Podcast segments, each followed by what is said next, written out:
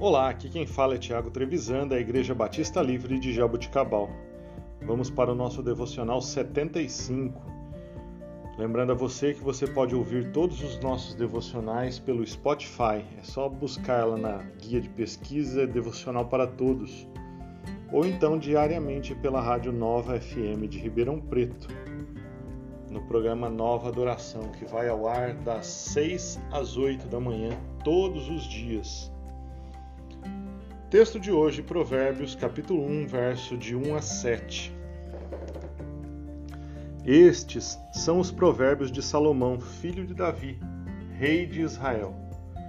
Eles ajudarão a experimentar a sabedoria e a disciplina, a compreender as palavras que dão entendimento, a viver com disciplina e sensatez, fazendo o que é justo, direito e correto ajudarão a dar prudência aos inexperientes e conhecimento e bom senso aos jovens.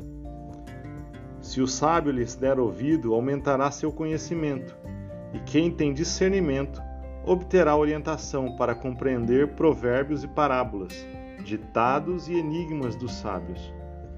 O temor do Senhor é o princípio do conhecimento, mas os insensatos desprezam a sabedoria e a disciplina. Salomão escreveu cerca de 3 mil provérbios e mais de mil canções. Um homem notadamente sábio até certa altura de sua vida, podemos assim dizer. O propósito de escrever tantos provérbios era de ensinar às pessoas princípios fundamentais sobre como viver uma boa vida e como lidar com vários problemas que encontramos em nosso viver. Esse último versículo que lemos mostra a fórmula para uma vida de paz e sabedoria: temer ao Senhor.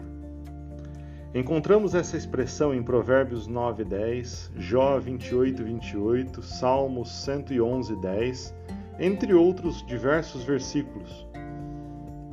O salmista nos fala que temer ao Senhor nos revela prudência, e quem teme ao Senhor o seu louvor permanece para sempre. Salomão, criado por um pai que tinha no seu DNA o temor do Senhor, e Salomão, tendo crescido nesse ambiente, não é de surpreender que em seu primeiro escrito Salomão viesse a lembrar dos ensinos de seu pai a respeito do temor ao Deus de Israel. O temor do Senhor nos faz, nos faz viver com expectativas naquilo que é eterno e faz nos viver de maneira sábia. E não se esqueça, Jesus é a solução para qualquer caos que estejamos vivendo. Que possamos viver com temor ao Senhor. Deus abençoe o seu dia.